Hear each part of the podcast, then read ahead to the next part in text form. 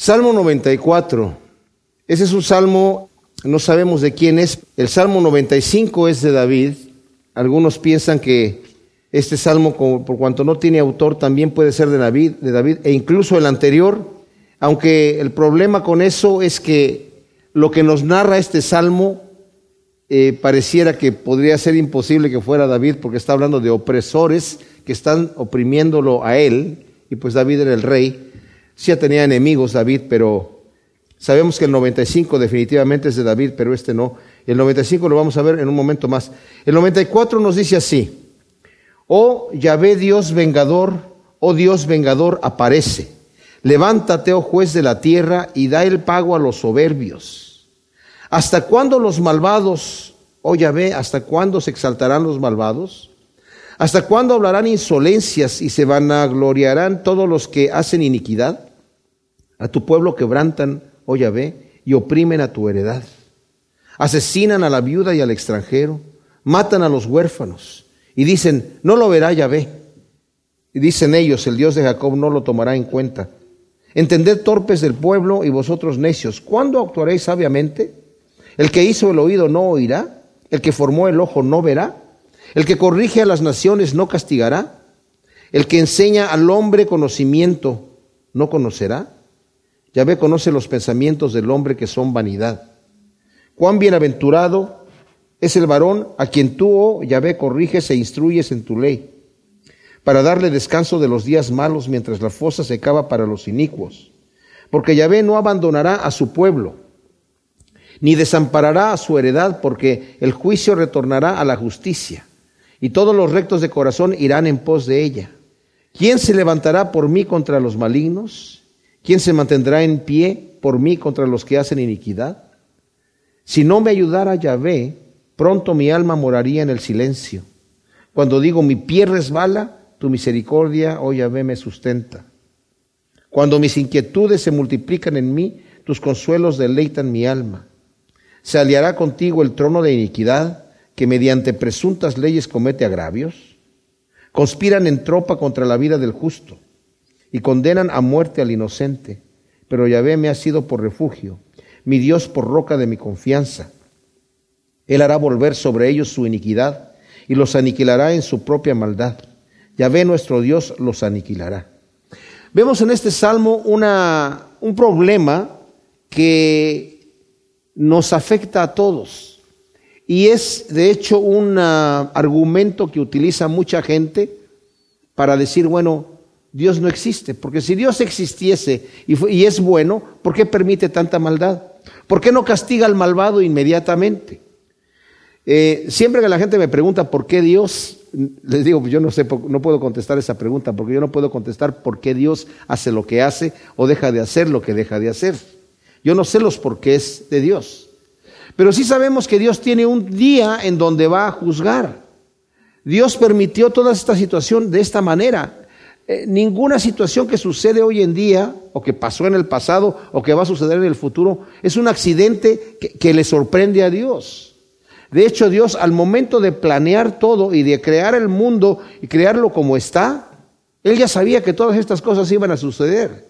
Ya sabía que el mal iba a florecer de alguna manera en el mundo. Él ya sabía que Satanás se iba a revelar y los ángeles que se revelaron, que son los demonios, también se iban a revelar.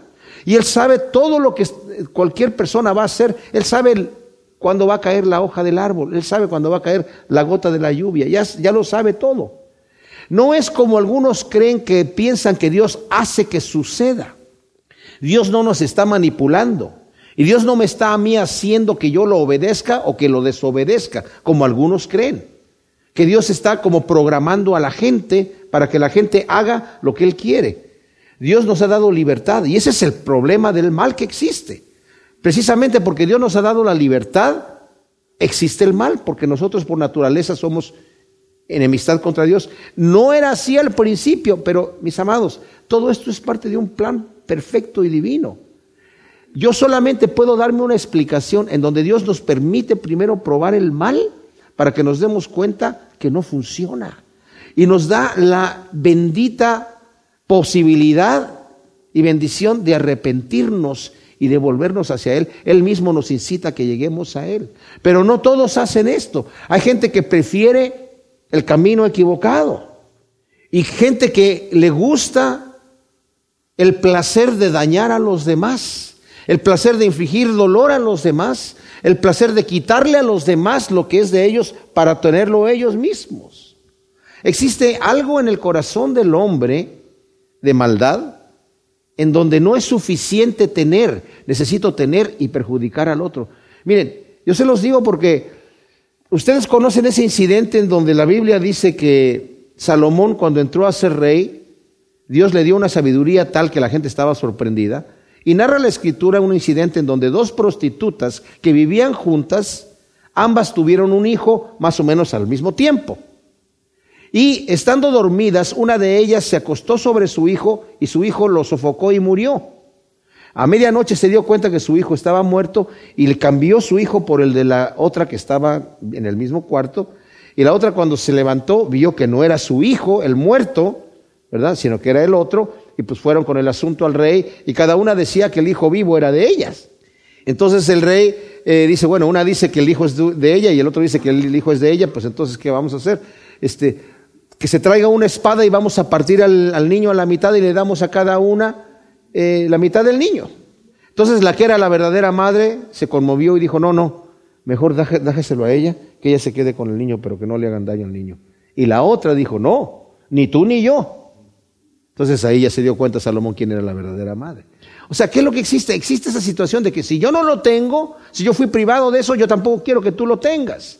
Y si yo tengo algo bueno y veo que tú tienes algo mejor, ya tengo envidia y ya no lo puedo disfrutar porque tú tienes algo mejor que lo mío y, existe esa maldad.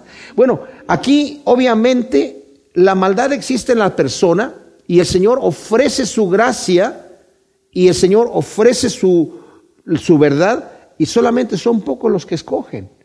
¿Por qué los pocos escogemos al Señor? No sé, es la gracia de Dios también. Pero existe esto. Entonces dice aquí, oh Dios vengador, oh Dios vengador, aparece. La gente dice, ¿por qué Dios permite el mal? Y nosotros queremos que Dios inmediatamente haga justicia. Sobre todo cuando alguien nos está haciendo daño a nosotros. Y vemos que la injusticia es de abuso, de abuso cruel, de abuso de, de criminal. Levántate, oh juez de la tierra, y da el pago a los soberbios. Señor, levántate, por favor, y haz justicia. Ese es el clamor de nuestro corazón normal. Como vamos a ver en este salmo, parte de lo que el Señor permite, y de hecho para nosotros los que somos cristianos, está la promesa en Romanos 8, que donde dice que todas las cosas ayudan para bien a aquellos que amamos a Cristo Jesús. Todas las cosas. Aún la opresión de otras personas, y el salmista se va a dar cuenta en este salmo de eso. Pero en el principio está ese clamor, y es un clamor genuino que podemos nosotros orar al Señor.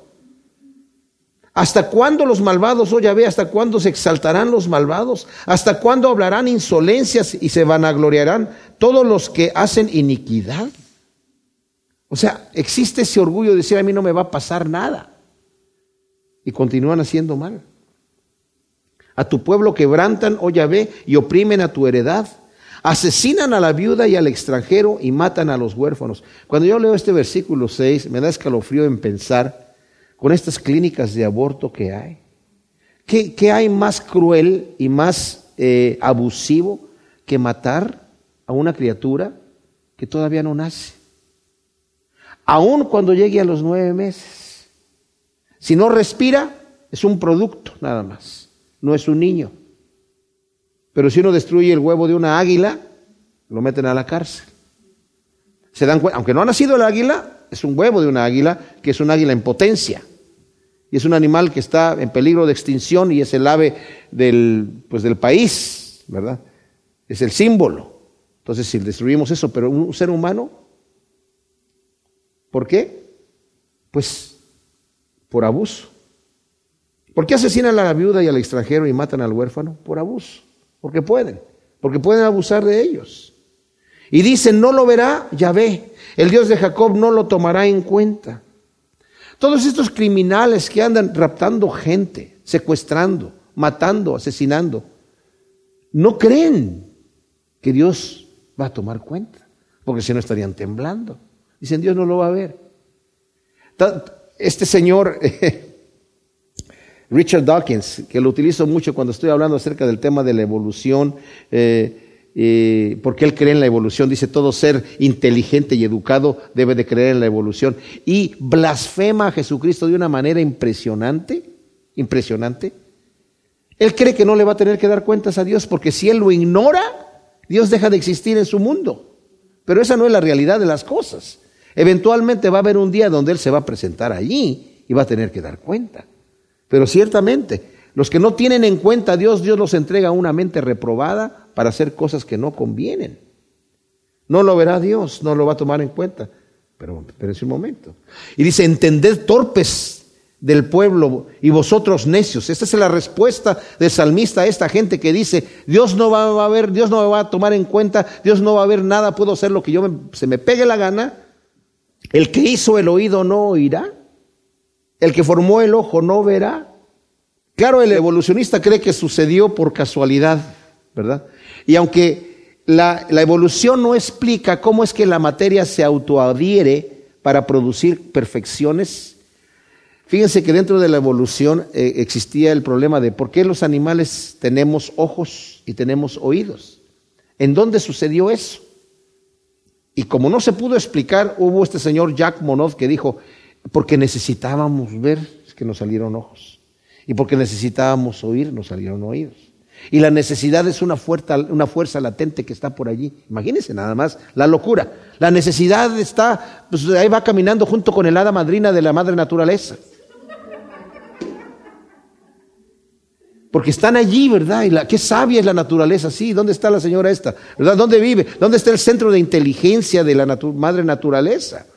Pero creen en esas fábulas y niegan al perfecto maestro, ingeniero, creador de nuestros ojos, de nuestros oídos. El que hizo el ojo no va a ver. El que hizo el oído no va a oír.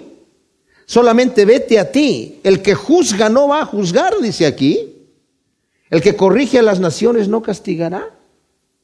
El que enseña al hombre el conocimiento no conocerá. En Isaías capítulo 28, si ustedes lo leen al final del capítulo, el Señor está hablando acerca de cómo el que anda arando ara de diferente manera para sembrar ciertas plantas y no las siembra de la misma manera y cuando las recoge y las cosecha, separa el grano de diferente manera de una planta que de la otra y a una la, sacude de una manera y a otro de otra. Dice, ¿y cómo sabe lo que tiene que hacer? Porque el Señor le ha dado sabiduría en el corazón. Dios nos ha puesto en el corazón cosas para que sepamos. No es como esa película que sacaron hace mucho tiempo de la Biblia. Se llama la Biblia. ¿verdad? Yo me acuerdo cuando la vi dije yo qué ridículo. Pero está Adán allí, ¿verdad? Como eh, experimentando y así como asombrado de ver todas las cosas que Dios hizo y de repente vio un árbol de plátano o de banano y corta uno, y esto cómo se hace.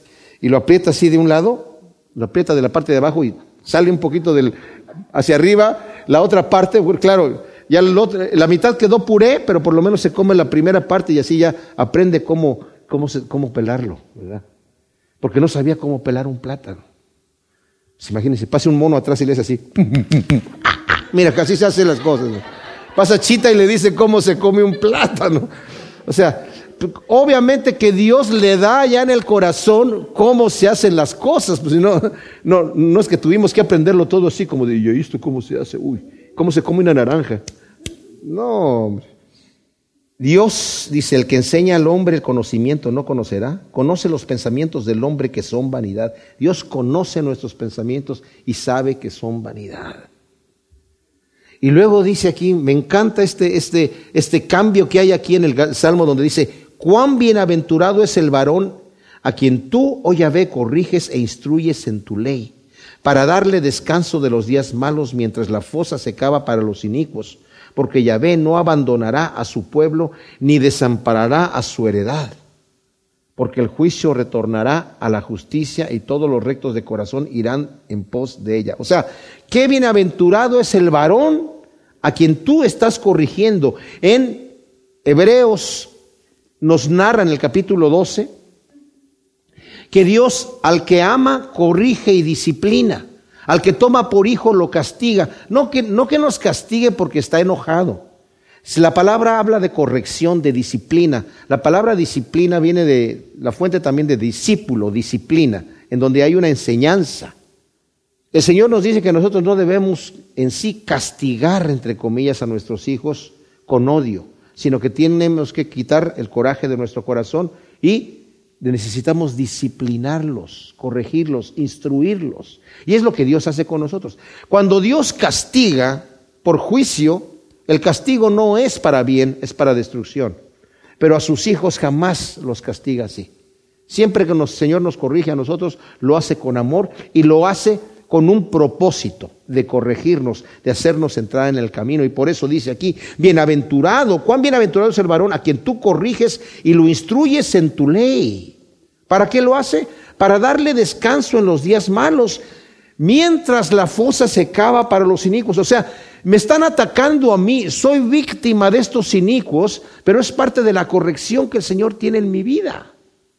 Pero no me debo preocupar porque en eso que están haciendo, el mal que me están haciendo, si estoy sufriendo por causa de la justicia o padeciendo por causa del reino de Dios, el inicuo está acabando su fosa. Y no debemos nosotros de tener envidia como el salmista en el Salmo 73, Asaf dice, casi resbalaron mis pies cuando vi al inicuo prosperar. Y dije yo, en vano he limpiado mi vida porque prosperan, engordan, les dejan a sus hijos grandes riquezas. Y dije yo, en vano yo me he limpiado, hasta que entré en el santuario de Dios y vi el fin de ellos. Mis amados, la eternidad es lo que importa.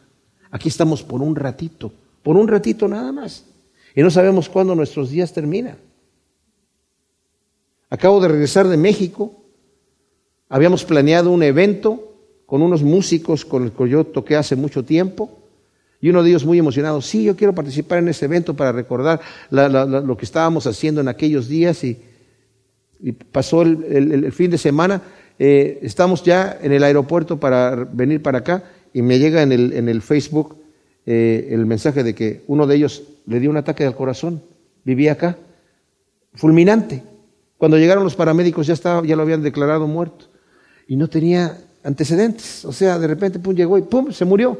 ¿Cuándo es nuestro día? No sabemos. No sabemos, pero debemos estar preparados para la eternidad. No queremos que nos sorprenda y no estamos listos. Pero soportamos, porque sabemos que el Señor dice, no abandonará, dice el versículo 14, nunca a su pueblo, ni va a desamparar su heredad porque el juicio retornará a la justicia. O sea, el Señor va a juzgar con justicia y va a gobernar con justicia. Y nosotros decimos, venga tu reino con todo gozo y placer. Decirle, Señor, estamos cansados de la injusticia de este mundo. Venga tu reino de amor, de justicia, de paz. Es lo que queremos. Y va a venir. Y todos los rectos de corazón irán en pos de ella. Ahora, ¿quién se levantará por mí contra los malignos? Dice el salmista. ¿Y quién se mantendrá en pie por mí contra los que hacen iniquidad? Él todavía tiene esta queja. ¿Quién está conmigo para levantarme en contra de los que están haciendo iniquidad? Y luego dice, si no me ayudara Yahvé, pronto mi alma moraría en el silencio. Si el Señor no estuviese de mi lado de la justicia, yo estaría confundido. Cuando digo mi pie resbala, tu misericordia, oh Yahvé, me sustenta. Cuando mis inquietudes se multiplican en mí, tus consuelos deleitan mi alma. Estos versículos que acabamos de leer, mis amados, significan cuando estamos confundidos, cuando estamos preocupados, cuando no entendemos el porqué de las cosas que están pasando.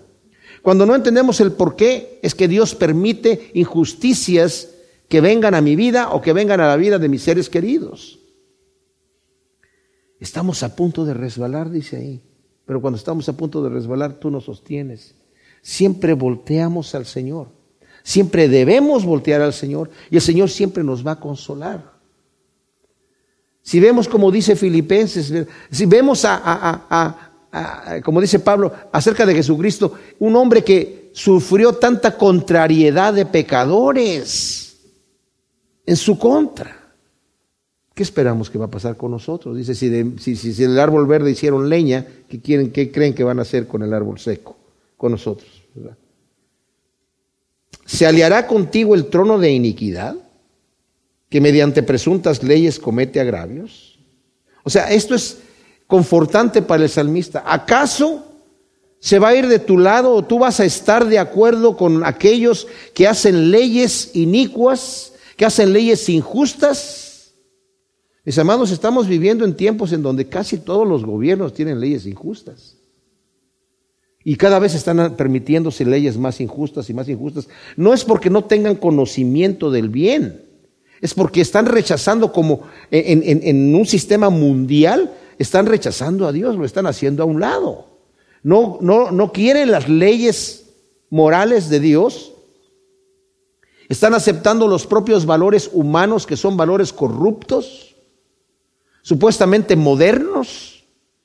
Es increíble. Yo me acuerdo que hace muchísimos años, mi esposa y yo la primera vez que viajamos a España, España tenía, en aquel entonces estábamos en Madrid, tenía tres canales de televisión y estaban abriendo para tener más canales, ahora tienen muchísimos más.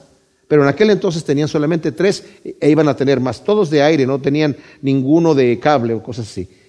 Y había muchos que se, postularon para tener eh, canales de televisión, muchos canales se postularon y aceptaron otros tres. De los tres que aceptaron, había uno que era cultural y los otros dos eran de variedad, pero de variedad muy vulgar, muy vulgar, con mucha desnudez y mucha inmoralidad y dijeron, es que queremos ser europeos, queremos ser más europeos. Y por eso escogimos estos. Porque había canales muy buenos que pudieron haber escogido, pero escogieron eso supuestamente para ser europeos. ¿Por qué? Porque los valores del mundo se están deteriorando. O sea, con ser europeos entonces vamos a permitir cualquier cosa, pareciera que sí. Dice, entonces se va a aliar contigo el que hace iniquidad y el que mediante presuntas leyes comete agravios. Conspiran en tropa contra la vida del justo y condenan a muerte al inocente. Esas son las leyes injustas. Condenan a muerte al inocente. Nuevamente, pensemos en el aborto. ¿Qué más agravio hay de condenar a muerte al inocente que con estas leyes que se han aprobado? Pero Yahvé me ha sido por refugio, mi Dios por roca de mi confianza. Y el versículo 23. Él hará volver sobre ellos su iniquidad y los aniquilará en su propia maldad. Yahvé nuestro Dios los aniquilará. Viene el día del juicio y el Señor le decía a los profetas, a su pueblo por medio de los profetas, no estén diciendo, ay, el día del Señor, el día del Señor. El día del Señor es un día terrible. El día del Señor van a estar temblando. Aún los justos van a estar temblando el día que estén delante de Dios. Aún los más santos van a estar temblando delante de un Dios santo y perfecto y puro cuánto más los inicuos, cuánto más los malvados que creían que no iban a haber juicio, van a estar delante del Rey de Reyes, delante del juez de jueces, delante de Dios de dioses, como dice el siguiente salmo, y van a tener que dar cuentas. Van a tener que entregar cuentas. Por eso que nosotros tenemos la gracia del Evangelio, de que el Señor dice, Venga, ven y entremos a cuentas, y si tus pecados fueren rojos como el carmesí, yo los haré blancos como la nieve. Este es el día, este es el momento para ponernos a cuentas con Dios y borrar todo el expediente que está en nuestra contra. Y el Señor nos perdona y nos lleva y vamos a estar así como estos justos que está diciendo aquí, vamos a ser parte de su pueblo, parte de su heredad y vamos a andar deseando los justos juicios de Dios. El Salmo 95 dice, venid cantemos con gozo a Yahvé, aclamemos con júbilo la roca de nuestra salvación, entremos en su presencia con acción de gracias, aclamémosle con salmos porque Yahvé es Dios grande y gran rey sobre todos los dioses. En su mano están las profundidades de la tierra y suyas son las alturas de los montes. Suyo es el mar, pues él lo hizo, y sus manos formaron la tierra firme. Venid, inclinémonos y postrémonos Arrodillémonos ante la presencia de Yahvé, nuestro Hacedor, porque Él es nuestro Dios y nosotros pueblo de su prado y ovejas de su mano. Si oyeres hoy su voz, no endurezcáis vuestro corazón como en Meriba, como en el día de Mesá, en el desierto, donde me tentaron vuestros padres, debatieron aunque habían visto mi obra. Durante cuarenta años estuve disgustado con aquella generación y dije, es un pueblo que divaga en su corazón y no han conocido mis caminos. Por tanto, juré en mi ira que no entrarían en mi reposo. Tremendo salmo.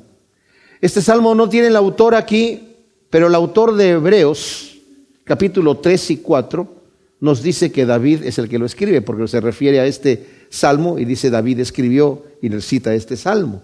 Entonces vemos ahí que a través de inspiración divina, eh, de alguna manera, el escritor de Hebreos, que probablemente la mayoría de los eruditos bíblicos creen que es el apóstol Pablo, aunque no dice ahí que es el apóstol Pablo, pero por el estilo y su manera de hablar y el contenido tan tremendo, se cree que era del apóstol Pablo. De cualquier manera, este salmo lo veo yo dividido en dos partes importantes, bastante notorio. La primera es acerca de venir a darle gracias a Dios, a clamarlo. Y yo estaba escuchando al pastor Chuck Smith que dice que allá en Israel, cuando va a ser, están a punto de celebrar la Pascua, Muchos de los jóvenes van danzando, ¿verdad? Tomados de los, de los brazos, abrazados por los lados y van danzando en la calle, cantando salmos, acercándose al muro de las lamentaciones, que es la parte más cerca del templo que ellos tenían ahí, antes de celebrar la Pascua, como que ya vienen cantando antes del evento. Y decía el pastor Chuck, ¿cómo me gustaría que aquí en Calvary Chapel viniésemos de alguna manera, que no hubiera un momento en donde, ok, vamos a ponernos de pie, vamos a cantar la primera canción, sino que ya viniésemos cantando y solamente cuando llegamos a cantar, ya solamente, ya, ya, ya venimos con vuelo, ¿verdad? Entonces ya nada más seguimos cantando aquí y a eso es a lo que se está refiriendo este salmo. Está diciendo, venid, cantemos con gozo a Yahvé, aclamemos con júbilo a la roca de nuestra salvación, entremos en su presencia con acción de gracias y aclamémosle con salmos. Esta es la idea, que vamos entrando mientras estamos cantando y estamos admirando a nuestra roca de nuestra salvación, estamos dándole gracias. Mis amados, por tantas cosas tenemos que darle gracias a Dios. Yo me quedo realmente sorprendido. ¿Por qué la gente no quiere acercarse a Dios? Muchos, porque tienen una imagen equivocada. La religión, y estoy hablando de todas las religiones, ha hecho un trabajo de hacer una caricatura de Dios. Una caricatura es un retrato en donde algunos de los rasgos están desfigurados, exagerados o minimizados, pero no es como la persona es. Y esa caricatura puede producir risa, burla o espanto, depende cómo esté la caricatura. Y hay gente que se ríe, se burla o se espanta de la religión. ¿Por qué no ven al Dios verdadero? Yo tenía esa imagen de un Dios diferente, hasta que me cayó en las manos una Biblia y la empecé a leer y dije, este no es el Jesucristo que yo conocía, este es un Jesucristo totalmente diferente. Yo tenía la imagen de un Dios un tanto arrogante, que había que llegar a través de santos y vírgenes y no directamente delante de Dios, ¿cómo voy a llegar delante de Dios así nada más? Y la gente lo decía, ¿cómo te atreves? ¿Vas a llegar así delante de Dios? Pues ¿quién te crees que eres? que había que llegar con golpe de pecho, con caminar de rodillas, con penitencias y con dolor, que le gustaba el sufrimiento humano. Y un versículo que me impactó cuando yo lo leí fue, si tu hijo te pide un pan, tú le darás una piedra, si tú pidiera un pez, le vas a dar una serpiente, pues si estás sano mentalmente, obviamente no. Y si ustedes que son malos saben tratar bien a sus propios hijos, ¿qué esperan de nuestro Padre que está en los cielos? ¿Cómo no nos va a dar buenas cosas cuando nosotros nos acercamos a Él? Y yo me di cuenta que era un, un, Dios lógico, un Dios lleno de amor, que además envió a su Hijo a morir en la cruz por mí, que su propósito es que yo herede juntamente con Jesucristo todas las cosas, que sea yo heredero de Él, heredero de Dios y coheredero con Cristo Jesús. La razón por la que vino Cristo es para salvarme de la condenación que yo mismo escogí con mi rebelión, para llevarme a la gloria y entregarme todas las cosas. No, no va a sacar nada de mí porque no quiere sacar nada de mí. No va a obtener nada de mí porque no puede obtener nada de mí. Yo no le puedo otorgar nada. Solamente me quiere dar.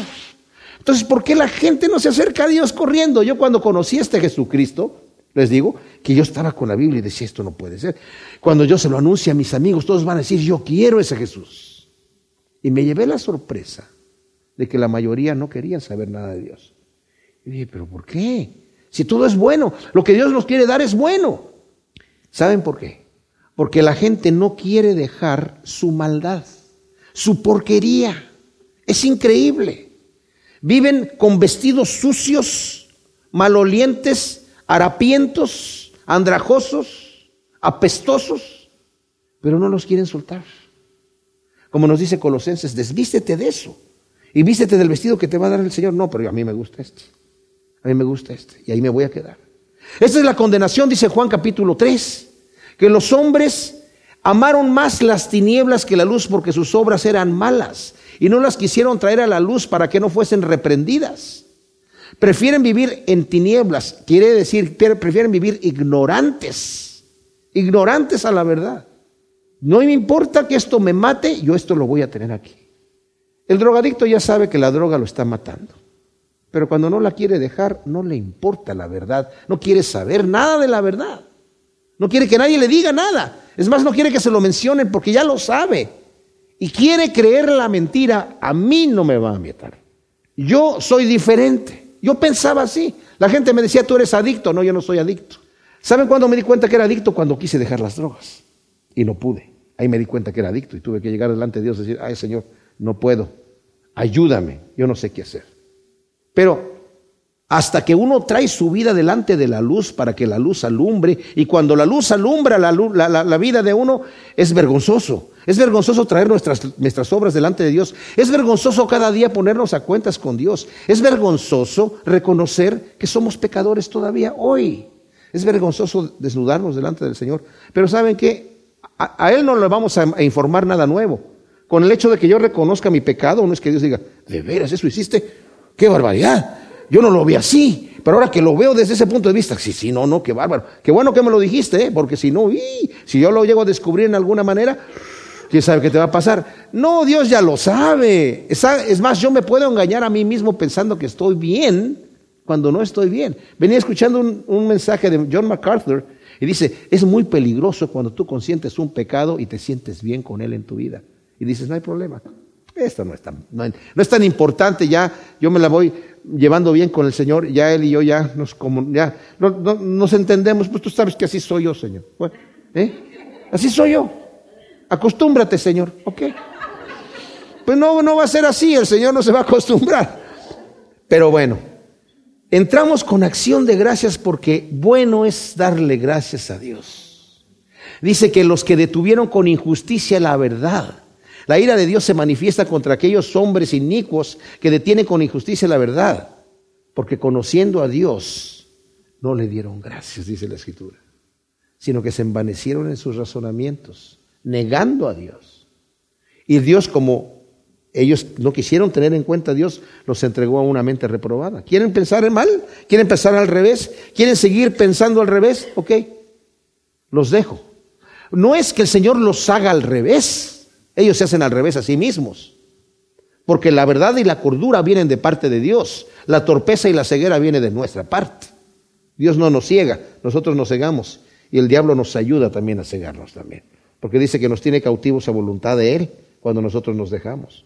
Entonces, le damos gracias a Dios porque le hemos conocido y le hemos conocido porque Él vino a nosotros. Cuando nosotros aceptamos al Señor, realmente es Él el que nos acepta.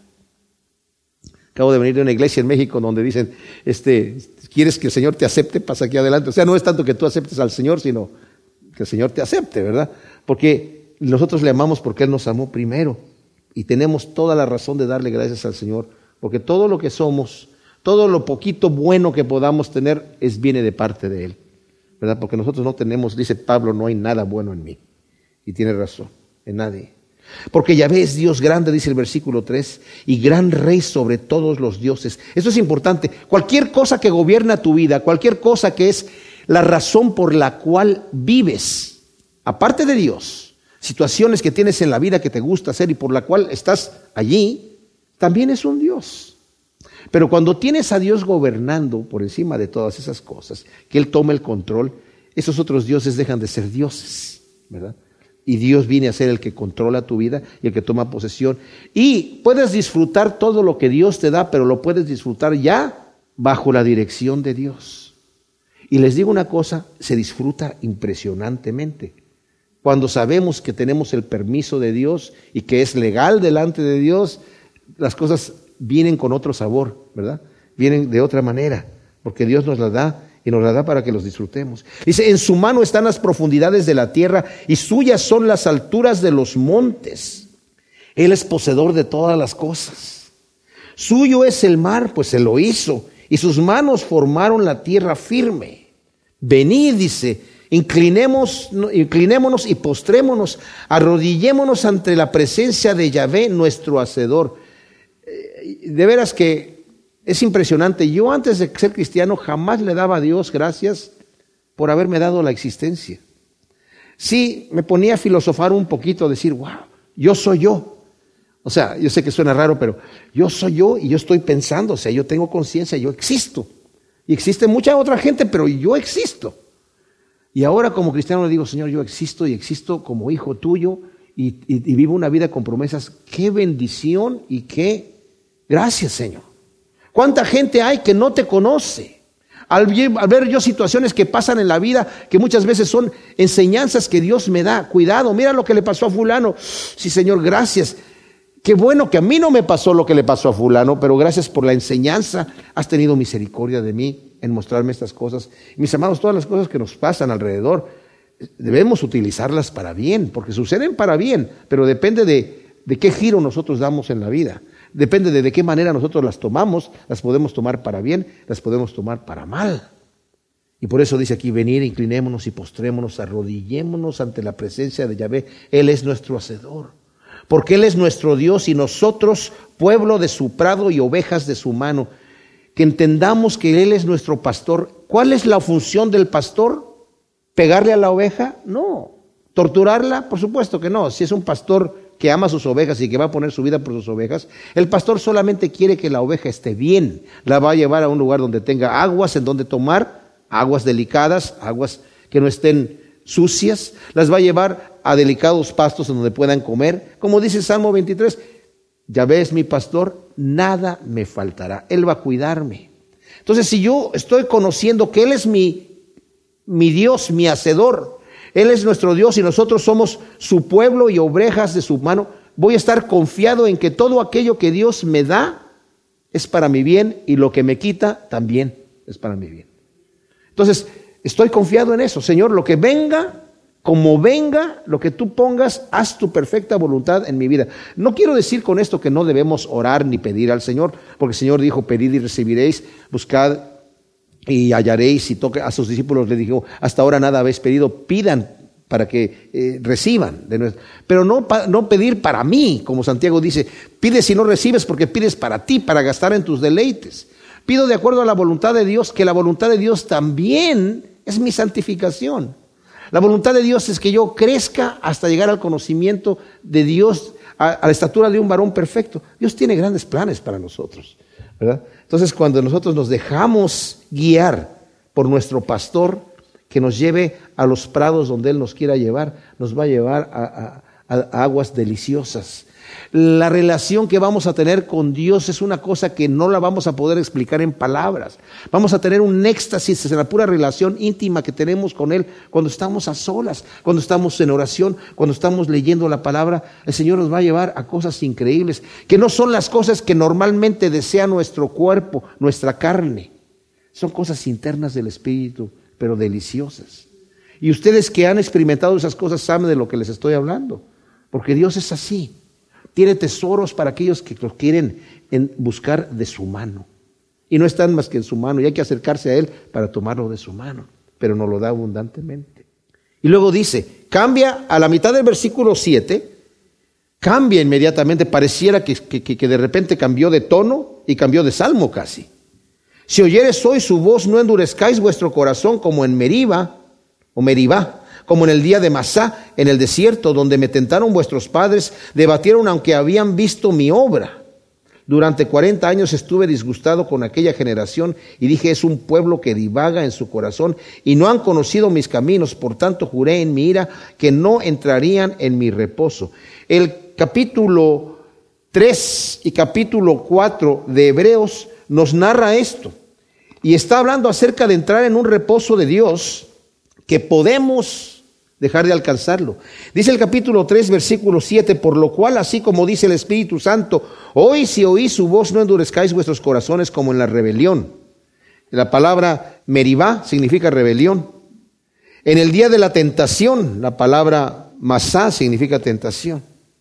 En el desierto, donde me tentaron vuestros padres, poniéndome a prueba, aunque vieron mis obras cuarenta años por lo cual estuve airado con aquella generación y dije, siempre se extravían en su corazón y no han conocido mis caminos, por tanto juré en mi ira, no entrarán en mi reposo. Mirad pues, hermanos, no sea que acaso haya en alguno de vosotros un corazón malo de incredulidad como para apartarse del Dios vivo. Antes bien exhortados los unos a los otros cada día, entre tanto que se dice hoy, para que ninguno de vosotros endurezca por el engaño del pecado, porque hemos llegado a ser partícipes del Mesías, con tal que retengamos firme hasta el fin el fundamento. Entre tanto que se dice hoy, cuando escuchéis su voz, no endurezcáis vuestros corazones como en la rebelión. Porque quienes, después de oír, se rebelaron, no fueron todos los que salieron de Egipto por medio de Moisés. Y con quienes estuvo airado cuarenta años, no fue con los que pecaron, cuyos cuerpos cayeron en el desierto. Y a quienes juró que no entrarían en su reposo, sino a los que desobedecieron. Y vemos que no pudieron entrar por causa de la incredulidad. Temamos, por tanto, nosotros, no sea que, permaneciendo aún la promesa de entrar en su reposo, alguno de vosotros parezca no haberlo alcanzado. Porque así como a ellos, también a nosotros se nos ha predicado la buena nueva, pero no les benefició la palabra de la predicación por no ir acompañada de la fe por parte de los que la habían oído. Pero los que hemos creído entramos en el reposo, como ha dicho, como juré en mi ira, no entrarán en mi reposo, aunque sus obras fueron acabadas desde la fundación del mundo porque así dijo en algún lugar respecto al séptimo día y reposó Dios de todas sus obras, y en el séptimo día otra vez en este lugar no entrarán en mi reposo. Por tanto, puesto que falta que algunos entren en él, y los que antes oyeron las buenas nuevas no entraron a causa de su desobediencia, de nuevo fija un día hoy, diciendo por medio de David, después de tanto tiempo como queda dicho antes, hoy si oyere su voz, no endurezcáis vuestros corazones. Ahora, nos está hablando que queda un reposo. Este mensaje es para nosotros, para la iglesia. Mis amados, el pueblo de Israel, mientras andaba en el desierto, se quejaban de que no tenían pan. Tenían el maná que el Señor les enviaba. Al principio se quejaban de que se extrañaban las ollas de carne y al principio el Señor les dio codornices para que comieran. Les envió. Pero después solamente les dejó el maná. Llegaron después a la tierra prometida a la frontera de Cades Barnea y no quisieron entrar por temor. De los doce espías que fueron, diez de ellos regresaron diciendo, no, no podemos entrar, este lugar es un lugar de, gente muy fuerte, de gente de gran estatura y pueblos muy fuertes y, y nos van a hacer pedazos. Pero Josué y Caleb, que iban con ellos, dijeron, sí podemos ir porque Dios está con nosotros. Pero de los diez desanimaron al resto de la población y querían apedrear a Moisés y querían regresarse a Egipto. Y empezaron a decir, ojalá hubiéramos muerto allá en Egipto o en el desierto. Entonces el Señor se aparece y dice, ok, señores, ustedes que ya son rebeldes, no van a entrar aquí. ¿Saben qué va a pasar? Lo que ustedes quieren, quieren morirse en el desierto, van a morirse en el desierto. Los, todos los que son de, 40, de, de 20 años para arriba van a morirse en el desierto. Van a estar 40 años en el desierto y hasta que se muera el último, hasta ahí este, van a volver a entrar. Y así sucedió. Y cuando regresaban otra vez murmuró la, gente. Murmuró dos veces cuando salieron acerca de, de, la roca, del agua y acerca de la carne y todo el asunto. Y el Señor les volvió a mandar todo esto. Pero al final cuando murmuraron, ya eran los que iban a entrar. Dijeron, ya estamos hartos de este maná. Bueno, para nada. No nos gusta. Estamos hasta aquí comiendo esto, esta porquería de pan todo el tiempo. Es lo que estaban diciendo. Bueno, ¿saben qué, mis amados? Entraron a la tierra que fluye leche y miel, a disfrutar viñas que no plantaron, a disfrutar casas que no construyeron, a disfrutar ganados que ellos no tenían. Ahí tenían todo. Y se corrompieron. Porque no importa lo que uno desea en su carne, en su corazón. Si yo tuviera esto y esto y esto y esto, yo voy a estar bien, Señor, y te voy a servir. Me estoy quejando porque tengo necesidad, pero si tú me suples mi necesidad, voy a estar tranquilito y te voy a servir. No, Señor, si yo no estoy tranquilo con mi necesidad, no voy a estar tranquilo con la abundancia, porque el pecado y la maldad están en mi corazón y no se quitan con la abundancia, se quitan con el arrepentimiento. Y dice, esta gente aquí, cuando escuches su voz, no endurezcas tu corazón. ¿Quieres entrar en el reposo de Dios? El reposo de Dios no viene con la abundancia. ¿Saben con qué viene? Con la primera parte del Salmo, con acción de gracias, con darle gracias a Dios por lo que me ha dado y por lo que no me ha dado, por lo que me ha quitado y por lo que me ha dado. Darle gracias a Dios por todas las cosas. Cuando yo sé aceptar de Dios su perfecta voluntad, Aún en las peticiones que estoy derramando mi corazón, o que Señor, yo te estoy pidiendo esto, pero aquí está, te lo dejo allí. Yo puedo entrar en el reposo de Dios cuando se lo dejo allí. Hay una manera de dejar la carga, en donde uno dice, ok Señor, ya no me voy a angustiar más por esto, porque la angustia no me ayuda. Si la angustia ayudara, me quedo ahí angustiado, pero llega el momento donde tengo que empezar lógicamente. La angustia no me ayuda. Entonces, Señor, lo dejo en tus manos, lo dejo allí y tú encárgate. ¿Y saben qué? Es el momento donde hay verdaderamente una liberación, de donde uno dice, ah, Señor, la carga se me quitó. Ahora está en tus manos y ahora voy a confiar en que tú vas a hacer lo que tú quieres hacer. No quiere decir que dejo de orar y que dejo de pedir por aquello, pero me dejo de afanar. Dejo que la paz de Dios gobierne mi corazón y eso, mis amados, es entrar en el reposo de Dios. Porque entro en el reposo de Dios confiando en sus promesas. Entrar en el reposo es entrar con fe. Cuando yo entro allí, dice, ¿por qué no entraron en el reposo? Por su incredulidad. Por no ir a haber acompañado de fe aquellos que escucharon la promesa de Dios. Por causa de la incredulidad, no hay reposo. Y ciertamente, Dios me puede dar mil promesas, pero si yo no las creo, no me beneficia. Pero si yo creo, si yo creo que el Señor me dice, todo lo que te sucede en tu vida es para bien. Gózate cuando tienes, estás pasando por dificultades. Ok, Señor. Haz tesoros en el cielo y no en la tierra. Eso es importantísimo. Estaba escuchando al pastor Chuck también que estaba hablando. Dice, eh, cuando viajó a, Europa antes de que estuviera el euro y dice, qué problema, fuimos a nueve países a estar cambiando monedas de uno al otro y de repente llegas a un lugar y ya no te sirve esa moneda ahí. No importa cuánto tengas, no te la reciben. Porque no es la moneda de ahí. Tú puedes tener mucho oro aquí, cuando llegues al reino de Dios, traer el oro aquí. No te sirve. El Señor va a decir, mira, tíralo en la calle, deja que, deja que la planadora lo aplaste, lo usamos aquí para asfalto. ¿Verdad? ¿En dónde se cambia el dinero? ¿Dónde se cambia el dinero para gastármelo en el reino de Dios? Aquí. Aquí es en donde hago mi cambio. Aquí es en donde hago yo tesoros en el reino de Dios. Y cuando llegue allá, el Señor los tiene guardados y no se corrompen y son eternos. Así que para entrar en el reposo, mis amados, necesitamos fe, necesitamos acción de gracias y gozarnos, porque el reino de Dios no consiste en comida y en bebida, sino en paz y gozo en el Espíritu. Gracias, Señor, te damos por tu bendita palabra. Ciertamente cantamos, Señor, con júbilo y con gozo a la roca de nuestra salvación. Señor, gracias por el reposo que tú nos has dado porque tenemos en ti unas promesas tan preciosas, Señor. Y te pedimos que siembres esta semilla de estos benditos salmos en nuestro corazón y que podamos descansar agradeciéndote cada momento, Señor, y tener momentos de éxtasis y de gozo contigo en el Espíritu, en el nombre de Cristo Jesús. Amén.